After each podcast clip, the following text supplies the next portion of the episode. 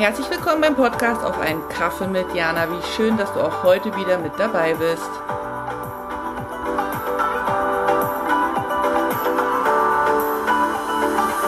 Hallo, Jana hier. Willkommen zum Adventskalender. Heute zum Buchstaben IJ. Ich weiß, das sind zwei. Ähm, ich habe die zusammengenommen, weil ich überlegt hatte, was kann man mit IJ gerade jetzt so zur, zur Weihnachtszeit als äh, inspirierenden Impuls mit auf den Weg geben. Und da ist mir das Wort Jugend eingefallen. Jugend, also wie haben wir in unserer Jugend die Weihnachtszeit erlebt? Wie haben wir die Weihnachtszeit verbracht?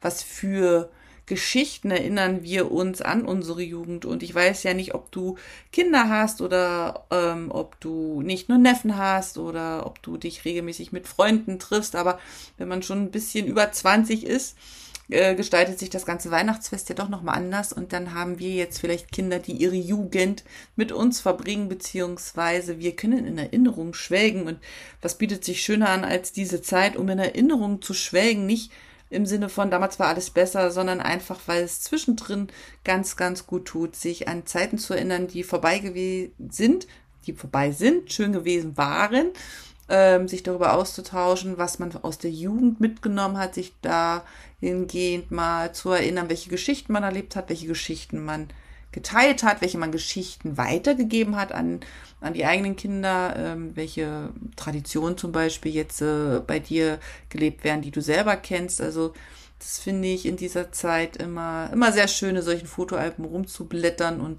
alte Geschichten aus der Jugend zu erzählen, weil da wird einem immer so ganz warm ums Herz und das ist das, was wir doch alle ein bisschen brauchen. Auch heute habe ich dir wieder ein Gedicht aus meinem Buch Gedankentänze mitgebracht und das Gedicht heißt Solche Tage. Ich wünsche dir viel Freude beim Lauschen. Solche Tage.